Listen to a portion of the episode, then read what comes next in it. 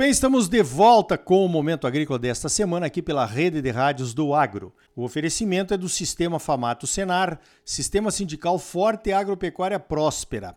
Olha só, eu conheci o Alain Malinsky, o engenheiro agrônomo Alain Malinsky, um catarinense raiz, lá em Brasília, quando assumi a presidência da Comissão Nacional de Cereais, Fibras e Oleaginosas da CNA.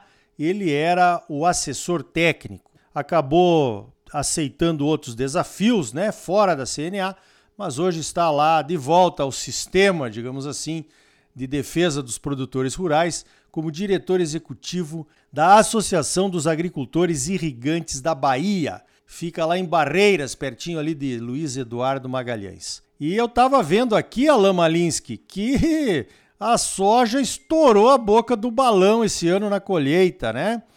Em termos de produtividade. A Bahia que é um estado que normalmente tem alguns problemas de seca, né?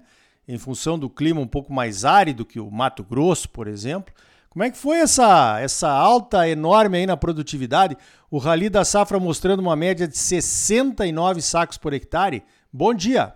Bom dia, Ricardo. Bom dia aos ouvintes do Momento Agrícola aqui. É um prazer estar falando com você aí, amigo de longo, longo tempo aí. E todos os teus ouvintes aí que a gente sabe que que está espalhado por grande parte do centro-oeste e outras regiões do Brasil também.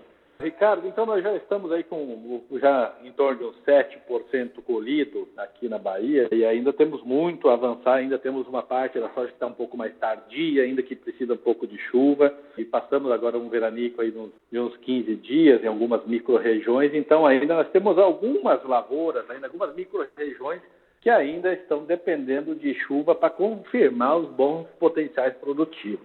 O nosso conselho técnico aqui, onde reúne consultores, as tradings, as cooperativas, produtores e os nossos técnicos de campo, né, na última reunião que ocorreu em meados, início de janeiro, né, já trabalhava com uma estimativa aí de produtividade em torno de 66, 67 sacas por hectare. Né? E aí, nesse tour do Rally da Safra, aí, que já divulgaram, né, ah, apontando essa safra aí, em torno de 69 sacas por hectare. Que realmente a soja precoce, ela, ela correspondeu muito bem, né? boas produtividades. Temos casos de produtividade até acima de 100 sacas por hectare. Logicamente, isso não é geral, né, Ricardo? Isso é pontual, mas eu acho que isso é um bom indicativo que vem demonstrando o potencial genético da nossa, das nossas variedades que estão sendo produzidas. Né? Então, isso acho que é um bom indicador aí, é, olhando cadeia produtiva para os próximos anos. Dessa forma, Ricardo, o pessoal está muito animado com essas produtividades aí, né, fora, contando ainda com essas lavouras que precisam garantir seu potencial produtivo. Mas mesmo assim, a gente vê que é um ano com uma boa, boa expectativa de safra. Né, digamos que não confirmam 69 sacas, mas pelo menos acreditamos que vai ficar acima da, da safra passada. Então isso já é algo muito, muito bom para toda a nossa região aqui, né? Perfeito. Dá para notar, né, Alan, que a soja está mudando de patamar com essas novas variedades aí, o patamar produtivo, a, a produtividade está aparecendo. Aqui também nós tivemos alguns casos aí de 90, alguns casos até de 100 sacas por hectare em alguns talhões, esses novos materiais. Com certeza isso é bom para o Brasil, porque a gente vai avançar ainda mais, né? Nessa produção de soja que é tão importante para a economia brasileira. Agora, Alain, a Bahia não é só algodão e soja, né? Apesar de ser um polo importante, cada vez mais importante aí para a economia baiana. Tem também outras culturas que estão se sobressaindo, voltando, quem sabe, como é o caso do cacau. Conta um pouquinho dessa história aí para nós. Não, maravilha, Ricardo. E só colaborando com a tua informação aí, até estivemos conversando com, com os consultores aqui sobre soja ainda, Ricardo se você pegar uma soja precoce que praticamente 90, 95 dias vem com uma produtividade de 90, 90 algumas coisa, alguma coisa, a gente vê que é praticamente um saco por dia, né? Então é algo, não é novo, porque isso já vem sendo trabalhado há tempo, mas é algo que vem sim trazer uma boa perspectiva para a produção dessa, dessa cultura tão importante para o nosso Brasil aí. Falando do cacau, Ricardo, então aqui é, o cacau está entrando, já entrou aqui na região oeste, é, está sendo tratado como cacau em áreas não tradicionais, porque a área tradicional de cacau normalmente era mais do sul da Bahia, né, o conhecido como cacau de cabruca, né, aquele cacau produzido no meio da, da floresta atlântica ali, né, então sempre sombreado, assim como em algumas áreas do Pará também. Né, então a cultura do cacau vinha sendo conduzida dessa forma. E há uns 4, 5 anos aqui, o pessoal trouxe o cacau para a região aqui né, e começou a testar o cacau a céu aberto, né, no cerrado a céu aberto com irrigação, sem ter essa cobertura aí de, de outras plantas, né? E os resultados começaram a ser surpreendentes, viu, Ricardo? Tanto é que quando se trata de cacau de cabruca, lá do, sul da Bahia, nessas regiões, a produtividade média é 40, 50 arrobas por hectare. E quando o pessoal está trazendo esse cacau para cá, produzindo a céu aberto aqui, ah, com essas variedades adaptadas aqui para a região, né, já, já se trabalha com um número de 200 a 250 arrobas por hectare. Devido a esse nosso clima seco, seis, sete meses praticamente sem chuva, não temos o, os principais problemas que tem nessas regiões mais úmidas, que são as doenças fúngicas, principalmente a vassoura de bruxa, né? Então, isso é algo que já está acontecendo aqui na região, já temos aqui um viveiro registrado no mapa que, tá, que está produzindo muda, já produz 240 mil mudas por semestre, a expectativa é chegar a um milhão de mudas por semestre. Então, a gente vê as principais empresas relacionadas ao cacau, tanto na produção de chocolate ou na, compra, na comercialização do, do, da, da, amêndoa, já estão vindo para cá, estão se estabelecendo e estão acompanhando o que acontece aqui né, do exemplo Cargill, entre outras, que a Cargill é uma grande compradora de cacau. Está ainda no início, mas a, a expectativa é assim que venha a crescer consideravelmente a área de cacau na região do Vale aqui do oeste da Bahia, sim, viu, Ricardo?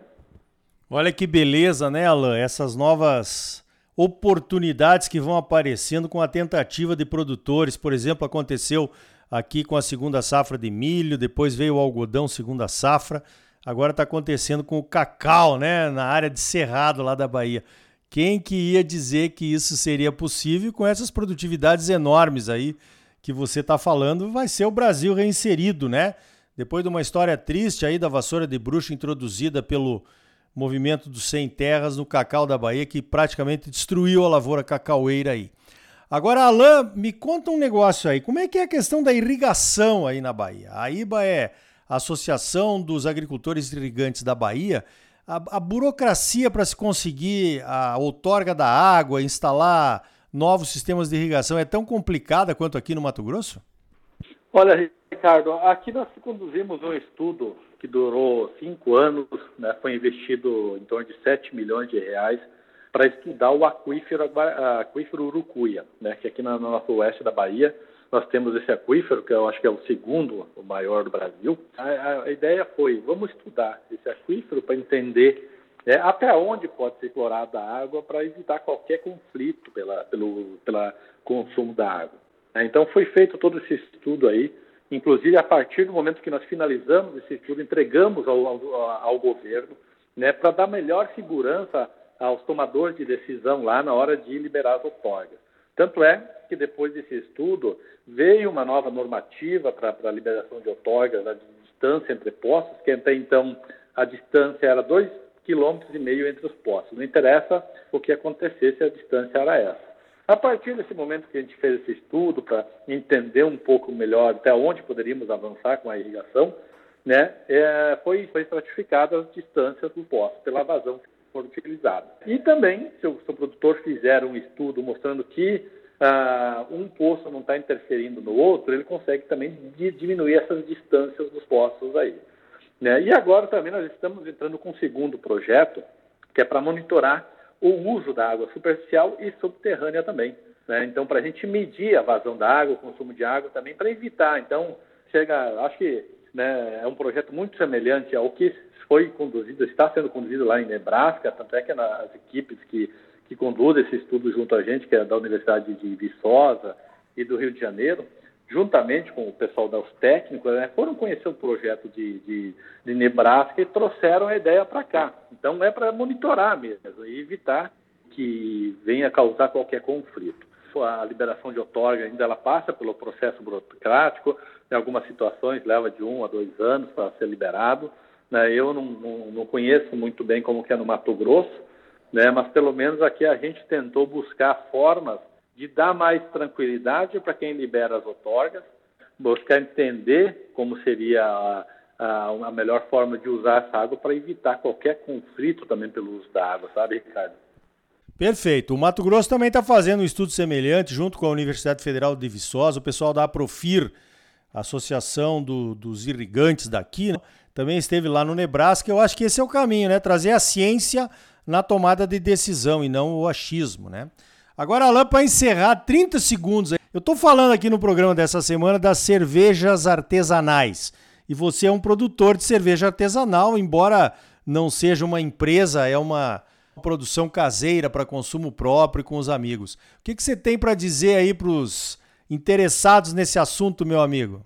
Olha, Ricardo, eu já faço cerveja há uns, uns sete anos, seis anos mais ou menos.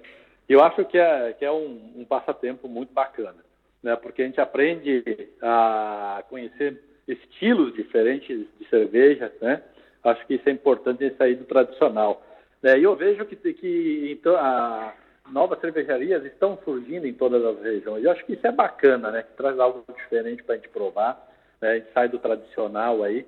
Né? Então, a gente sabe que o mundo da cerveja, assim como do vinho, é muito grande. Né? E a partir do momento que a gente começa a degustar, eu, eu falo assim, né, Ricardo, que em certo momento a ignorância é uma bênção, né? Porque até a gente não, não conhecer determinado produto, a gente né, não sente falta. Então, a partir do momento que a gente conhece, né, a gente começa, em certos momentos, né, a sentir falta quando não tem.